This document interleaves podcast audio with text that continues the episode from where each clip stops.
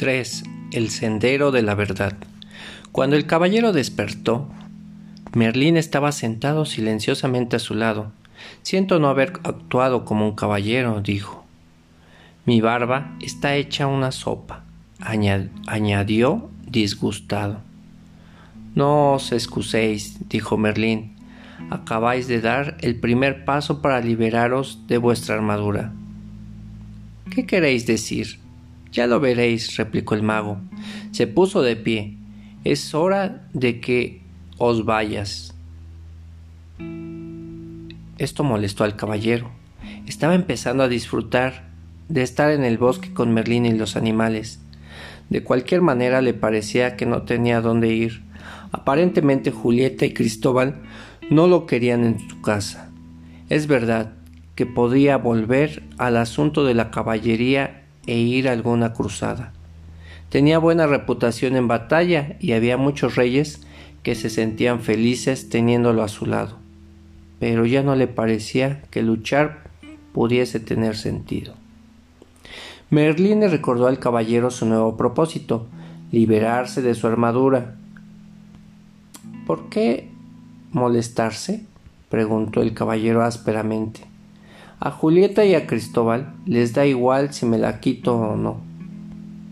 Hacedlo por vos mismo, sugirió Merlín. El estar atrapado entre todo ese acero os ha causado muchos problemas, y las cosas empeorarán con el paso del tiempo. Incluso podrías morir a causa de una neumonía por culpa de una barba empapada. Supongo que sí, mi, barba se ha convertido en un fastidio, replicó el caballero. Estoy cansado de cargar con ella y estoy harto de comer papillas. Ahora que lo pienso, ni siquiera me puedo rascar la espalda cuando me pica.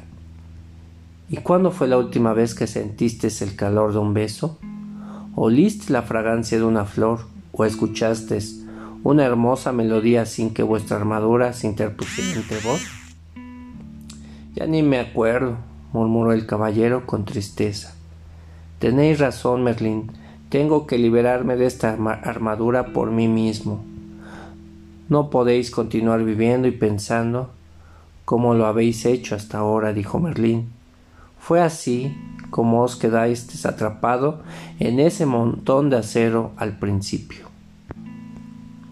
Pero ¿cómo puedo cambiar todo esto? preguntó el caballero intranquilo. No es tan fácil como parece, explicó Merlín, conduciendo al caballero hacia, hacia un sendero. Este es el sendero que seguisteis para llegar a estos bosques. Yo no seguí ningún sendero, dijo el caballero. Estuve perdido durante meses. La gente no suele percibir el sendero por el que transita, replicó Merlín. ¿Queréis decir que el sendero estaba ahí pero yo no lo podía ver. Sí, y podéis regresar por el mismo, si así lo deseáis, pero conduce a la deshonestidad, la avaricia, el odio, los celos, el miedo y la ignorancia. ¿Estás diciendo que yo soy todo eso? preguntó el caballero indignado. En algunos momentos sois alguna de esas cosas, admitió Merlín en voz baja. El mago señaló hacia otro sendero. Era más estrecho que el primero y muy empinado. Parece una escalada difícil, observó el caballero. Ese, dijo Merlín asintiendo, es el sendero de la verdad. Se vuelve más empinado a medida que se acerca a la cima de una lejana montaña. El, el caballero contempló el empinado camino sin entusiasmo. No estoy seguro de que valga la pena. ¿Qué, conseguiré cuando llegue a la cima? Se trata de lo que no tendréis, explicó Merlín, vuestra armadura. El caballero reflexionó sobre esto. Si regresaba por el camino que había venido, no tendría esperanzas de liberarse de su armadura. Y probablemente moriría de soledad y de fatiga. La única manera de quitarse la armadura era, por lo visto, seguir el sendero de la verdad, aunque pudiese en tal caso morir intentando trepar hacia la empinada montaña. El caballero observó el difícil sendero que tenía delante. Luego miró hacia abajo y contempló el acero que cubría su cuerpo. Está bien, dijo con resignación. Probaré el sendero de la verdad. Merlina sintió vuestra decisión de transitar un sendero desconocido, teniendo que cargar con una pesada armadura, requiere mucho coraje. El caballero sabía que tenía que comenzar de inmediato, porque si no, podría cambiar de opinión. Iré a buscar mi fiel caballo, dijo. Oh, no, rebatió Merlín, moviendo la cabeza de lado a lado. El camino tiene partes demasiado estrechas como para que un caballo pueda pasar. Tendréis que ir a pie. Horrorizado el caballero se dejó caer sobre una roca. Creo que prefiero morir por culpa de una barba empapada, dijo, perdiendo todo el coraje con una rapidez impresionante. No tendréis que viajar solo, le dijo Merlín. Ardilla os acompañará. ¿Qué pretenderéis? ¿Que cabalgue sobre una ardilla? preguntó el caballero, asustado ante la idea de tener por compañera tan arduo viaje a un animal sábelo todo.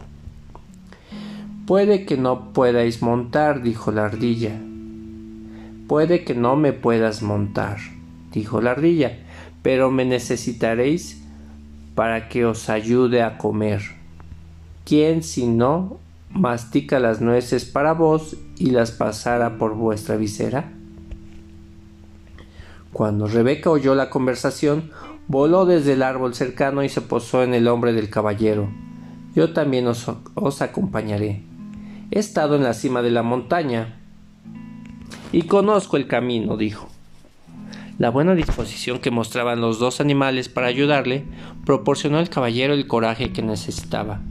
Bueno, bueno, se dijo, uno de los principales caballeros del reino necesitado que uno de los principales caballeros del reino necesitado que una ardilla y un pájaro le den coraje. Se puso de pie con gran esfuerzo, indicándole a Merlín que estaba listo para comenzar el viaje. Mientras caminaban por el sendero, el mago sacó una exquisita llave dorada de su cuello y se la dio al caballero. Esta llave abrirá las puertas de los tres castillos que bloquearán vuestro camino. Lo sé, gritó el caballero. Habrá una princesa en cada castillo y mataré al dragón que la retiene y la rescataré. Basta, interrumpió Merlín. No habrá princesas en ninguno de esos castillos. E incluso si las hubiese, en estos momentos no estáis capacitado para rescatar a ninguna. Tenéis que aprender a salvaros vos primero. Tras la reprimenda, el caballero permaneció en silencio mientras Merlín continuaba. El primer castillo se llama Silencio, el segundo Conocimiento y el tercero Voluntad y Osadía. Una vez hayáis entrado en ellos, encontraréis la salida solo cuando hayáis aprendido lo que habéis ido a aprender. Desde el punto de vista del caballero, esto no parecía tan divertido como rescatar princesas. Además, en aquel momento de su vida, visitar castillos no era lo que más le apetecía.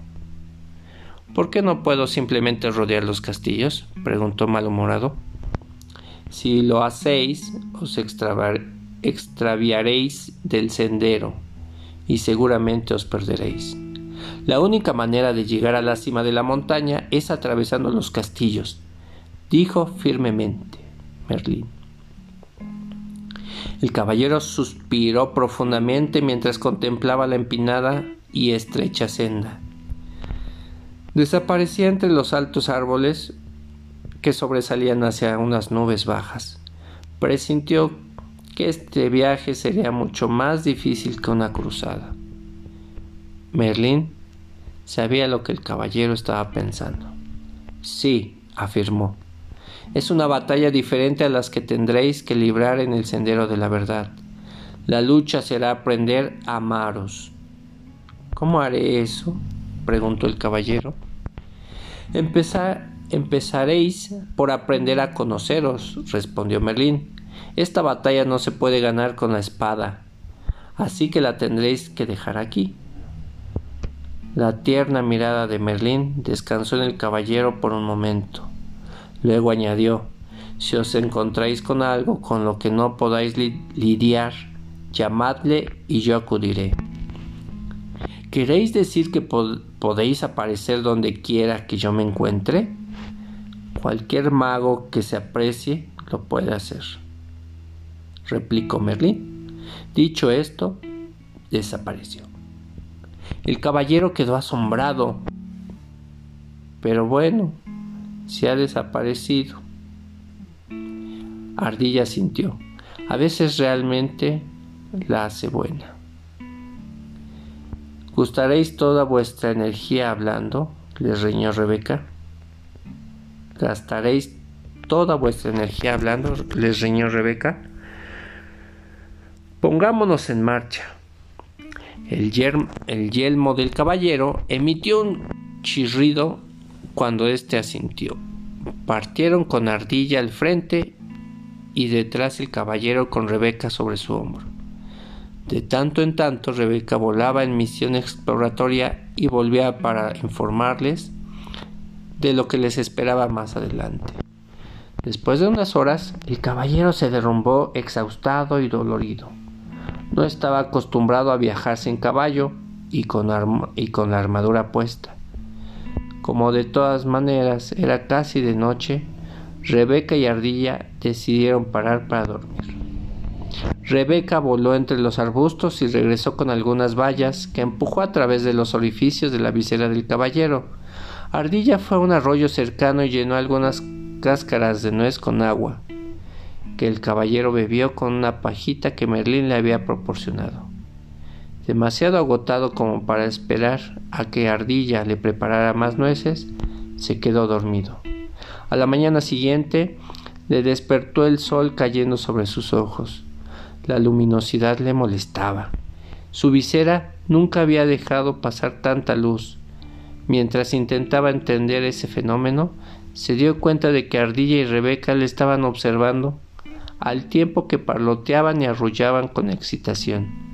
Hizo un esfuerzo por, por sentarse y de repente se dio cuenta que podía ver mucho más que el día anterior y que podía sentir la fresca brisa en sus mejillas.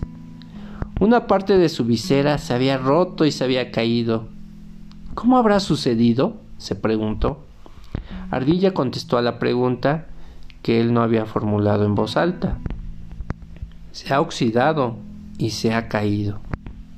¿Pero cómo? preguntó el caballero.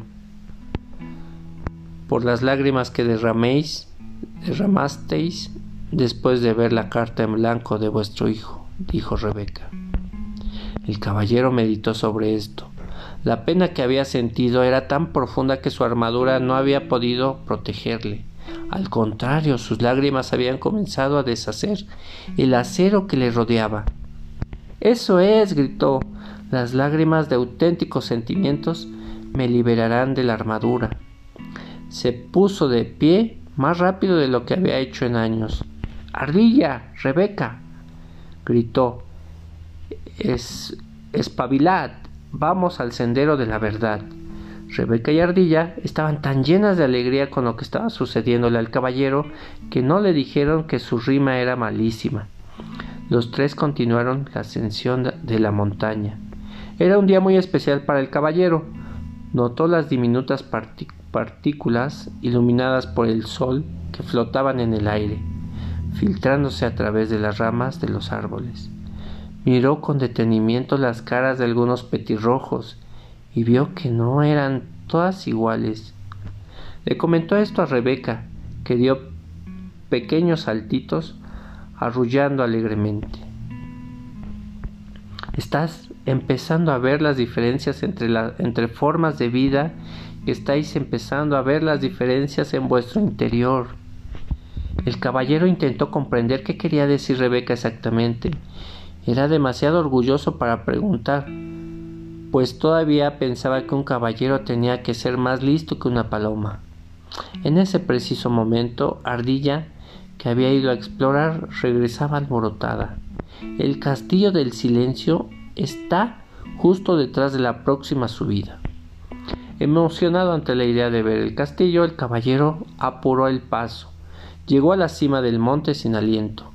Era verdad, el castillo se veía a lo lejos, bloqueado, bloqueando el sendero por completo. El caballero les confesó a Ardilla y a Rebeca que estaba decepcionado, había esperado una estructura más elegante. En lugar de eso, el castillo del silencio parecía uno más. Rebeca rió y dijo, Cuando aprendáis a aceptar en lugar de esperar, tendréis menos decepciones. Cuando aprendéis a aceptar en lugar de esperar, tendréis menos decepciones. El caballero asintió ante la sabiduría de estas palabras. He pensado, he, he, pasado casi toda mi vida decepcionándome. Recuerdo que, estando en la cuna, pensaba que era el bebé más bonito del mundo. Entonces mi niñera me miró y me dijo, tenéis una cara que solo una madre podría amar. Me sentí decepcionado por ser feo en lugar de hermoso y me decepcionó que la niñera fuera tan poco amable. Si realmente os habéis sentido hermoso, no os hubiera importado lo que ella dijo. No os habéis sentido decepcionado, explicó Ardilla. Eso tenía sentido para el caballero. Estoy empezando a pensar que los animales son más listos que las personas. El hecho de que podáis decir eso os hace tan listo como nosotros, replicó Ardilla. No creo que todo esto tenga nada que ver con ser listo, dijo Rebeca. Los animales aceptan y los humanos esperan. Nunca oiré, oiréis a un conejo decir, espero que el sol salga esta mañana para poder ir al agua a jugar. Si el sol no sale, no le estropeará el día al conejo. Es feliz siendo un conejo. El caballero pensó en esto. No recordaba a ninguna persona que fuera feliz simplemente por ser persona. Al poco rato llegaron a la puerta del enorme castillo. El caballero recogió la llave dorada de su cuello y la introdujo en la cerradura. Y mientras abría la puerta, Rebeca, Rebeca le dijo Nosotras no iremos contigo. El caballero que estaba empezando a amar y a confiar en los animales se sintió decepcionado porque no le acompañarán. Estaba a punto de decirlo cuando se dio cuenta estaba esperando otra vez. Los animales sabían que el caballero dudaba entre entrar o no al castillo. Os podemos mostrar la puerta, dijo Ardilla, pero tendréis que entrar solo. Al alejarse volando, Rebeca le llamó alegremente. Nos encontraremos al otro lado.